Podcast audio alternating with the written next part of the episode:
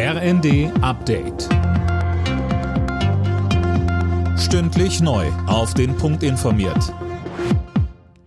Ich bin Linda Bachmann. Russland erpresst Deutschland und ganz Europa. Das hat Bundeswirtschaftsminister Habeck mit Blick auf die Gaskrise gesagt.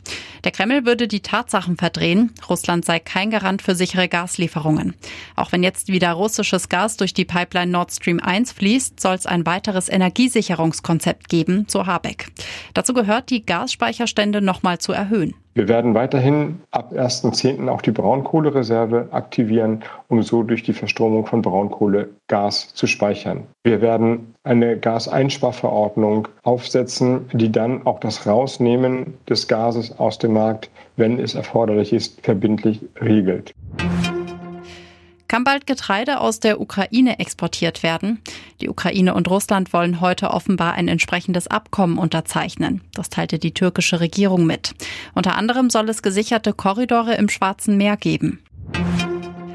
Er galt als einer der größten Stürmer der Welt. Jetzt ist Uwe Seeler tot. Die HSV-Legende starb im Alter von 85 Jahren. Friedlich im Kreise seiner Familie. Mehr von Tom Husse. Seeler hatte zuletzt immer wieder mit gesundheitlichen Problemen zu kämpfen.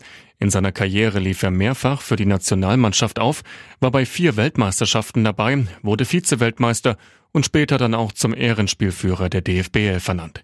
Dem Hamburger SV blieb Seeler sein Leben lang treu.